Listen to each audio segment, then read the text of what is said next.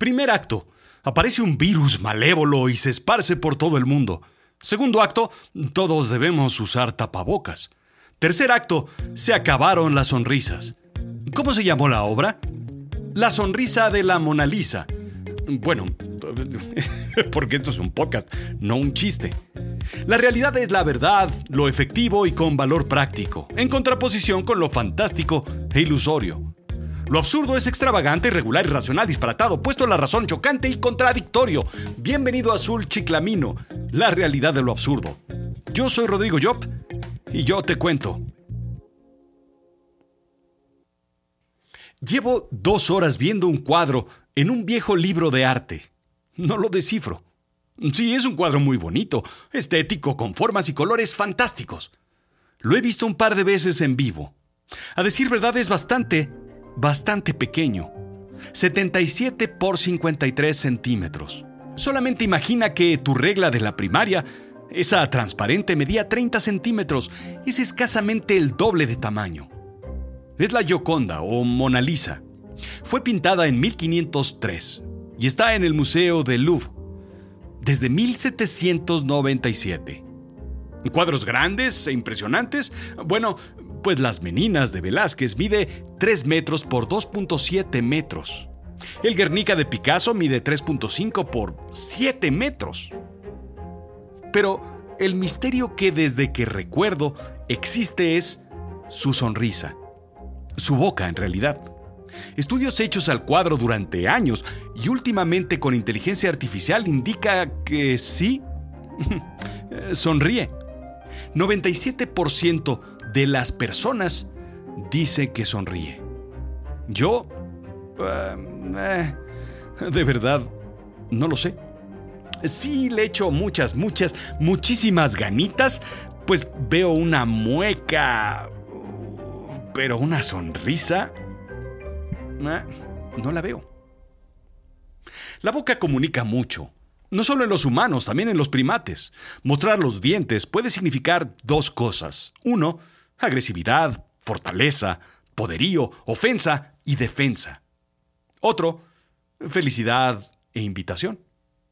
Los primates doblan los labios hacia atrás, mostrando estar listos para morder. Si los dientes superiores están pegados a los inferiores, con los labios relajados, entonces no hay amenaza. Los de su especie entienden estas muestras faciales. Los primates muestran los dientes de ambas formas, igual que los perros y otros animales, indica Scientific American. La sonrisa en los humanos muestra amistad. Sin embargo, no siempre es así. Piensa en los políticos y sabrás que... Ay, ay, ay, ay, puede significar lo que sea. Lo que es interesante es que ya traemos preprogramado en el CPU la sonrisa. Piensa en los niños que nacen invidentes. Nadie les enseña, pero ya saben sonreír. Podemos pensar que la gente que ve copia la sonrisa, pero no, no es así, indica The British Academy. Está impresa en nuestro pasado evolutivo. Desde siempre hemos sonreído, igual que los primates. Hoy es normal sonreír para expresar felicidad y comunicar. Hoy se piensa que la sonrisa evolucionó como muestra de honestidad y amalgamaje social, aunque después se haya ideado la forma de corromper la sonrisa para engañar la honestidad. Pero no siempre fue así, ¿sabes? Estudios de las pinturas francesas del siglo XVIII muestran cómo surgió la representación de una sonrisa con dientes entre 1700 y 1780. La sonrisa no se había plasmado con anterioridad en la pintura. ¿Por qué? Bueno, hay muchas razones. Primero, las sonrisas no eran atractivas debido a dientes podridos por azúcar y mala eh, alimentación. Todo eso que ves en el cine cuando representan a los mosqueteros o a Luis XV, eh, bueno, pues imagínatelos pero con dientes destrozados, chuecos y chimuelos, incluso si son Charlie Sheen o Brad Pitt. Por otra parte, la sonrisa era representación de falta de autocontrol, ausencia de buenos modales, digamos. Jean-Baptiste Lassalle decía en 1703 que se aconsejaba evitar demostraciones indecorosas como sonreír o reír. Ya más acá, Kodak promueve enormemente la sonrisa. Su mercadotecnia se mueve asociando la fotografía con ocasiones felices como vacaciones, viajes, celebraciones, entre otras. Tal vez por eso no se ven fotografías en los velorios. Me imagino una agencia de publicidad en aquellos años, tipo Ogilvy, Wonderman, Thompson o Gray, recomendando a Kodak expandir su mercado promoviendo, pues, eh, fotografías en velorios, entierros, terapias intensivas, digamos. Tal vez el mundo que conocemos sería otro. Sí, mira, este es el velorio del abuelo. Y esta fotografía fue antes, en terapia intensiva. No sonríe porque... Pues, por el respirador, pero no estaba tan mal como se ve. ¡Bum! Los ingresos se van al cielo. ¿Me sigues? Pero la sonrisa como tu seguro de gastos médicos no es universal. La sonrisa se percibe de forma distinta en el mundo. Los rusos, por ejemplo, tienen un proverbio que dice Rufen sagen tuchen. En realidad no dicen así, pero dice sonreír sin razón es símbolo de estupidez. Los noruegos explican que si alguien te sonríe en la calle, entonces debe estar loco. Los polacos asocian la sonrisa en la calle como muestra de insensatez. Pero no solo la cultura, el género también. Las mujeres ríen más que los hombres, indica Marianne Lafrance, psicóloga de la Universidad de Yale, y Betsy Paluk, de Princeton. El estudio no indica si ríen más porque entendieron mejor el chiste, pero por ahí debe venir el asunto. El gran dilema del ser humano es que procesamos la cara completa, como un todo, y no por partes para entender, leer o descifrar detalles no verbales de comunicación, indica Rebecca Brewer de la Universidad de Oxford.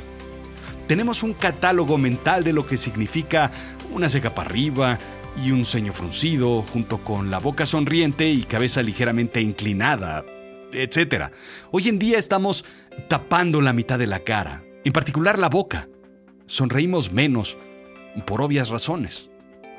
¿Problemas? Bueno, pues los obvios. No poder respirar, no poder hablar de forma correcta, las palabras se atoran, no poder expresarnos facialmente a través de gesticulaciones y la peor, los sordos quedan incomunicados. Aproximadamente el 5% de la población mundial tiene problemas de sordera, indica la BBC. 5%. Te lo repito por si no lo escuchaste bien. 5% de la población tiene problemas auditivos. Ándale. No sé, es algo importante para el ser humano. Desde siempre. Desde, pues, desde antes de que fuéramos seres humanos. Por supuesto los ojos muestran gran comunicación de sentimientos, pero la boca, la boca también. Comúnmente aprendemos desde pequeños lo que es estar feliz o triste con un muñequito dibujado y con la boca cóncava o convexa. De ahí se desprenden más movimientos como la incertidumbre, con la boca un poquito torcida a un lado, la sorpresa, con la boca abierta en forma de O, o la travesura pelando los dientes. Los ojos también muestran, por ejemplo, enojo o sorpresa, y eso es en lo que se basa la comunicación hoy. La mitad de las posibilidades de una comunicación no verbal se tapa con una mascarilla o un cubrebocas. ¿Te das cuenta? Leí una entrevista de una mujer cuya familia utiliza el niqab. El niqab es el velo que usan las mujeres musulmanas para cubrirse parte de la cara, dejando únicamente al descubierto sus ojos. Ella en particular no lo utilizaba por ser más joven y moderna, pero explicaba que al estar en presencia de mujeres cubiertas, uno se hace ajustes mentales para comprender a través de los ojos y de los movimientos corporales lo que la boca no muestra. Hay un ajuste de comunicación automático en esas culturas. Sobre comunicar. Eso es lo que hace falta hoy en día. Eso es todo. Esto de cubrirnos la boca no se va a ir a ningún lado pronto.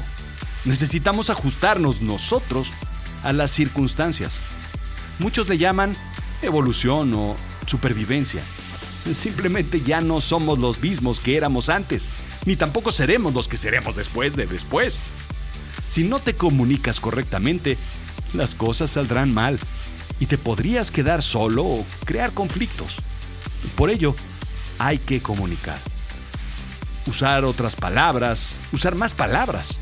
usar otros tonos, velocidades, inflexiones, describir más y mejor, hablar más claro, con más preguntas, pero sobre todo, sobre todo, expresar más con los ojos, sonreír con la mirada, hacer miradas más dulces y certeras, y enfadarte también con los ojos, ¿por qué no? Aunque eso es más fácil. Pero las manos están también para comunicar. Ríe con las manos. ¿Cómo? no lo sé, tú lo idearás. Enójate con las manos. Baila con los pies cuando estés contento. Tira tus hombros al suelo mostrando decepción. Hay mil maneras de comunicar más. Pero sabes algo, necesitamos hacerlo. Porque estamos cubiertos del punto que más comunica en la cara. Necesitamos hacer un esfuerzo mayor para convivir de una forma más positiva. Así es que cada quien debe pensar cómo hacerlo. Tal vez necesitemos todos un taller de expresión corporal. Yo, déjame decirte que yo tomé uno este fin de semana. ¡Qué cosa! Tal vez te cuente algo al respecto. Esto fue Azul Chiclamino, la realidad de lo absurdo. ¿Te quedaste con dudas? Visita azulchiclamino.com. Visita todas las páginas porque ya está la sección de Navidad. Puedes ver el Grinch, puedes ver, puedes ver el tráiler de Avisen a Berlín, la nueva obra de Azul Chiclamino Originals. Date una vuelta. O, o tienes muchas cosas que hacer. Gracias.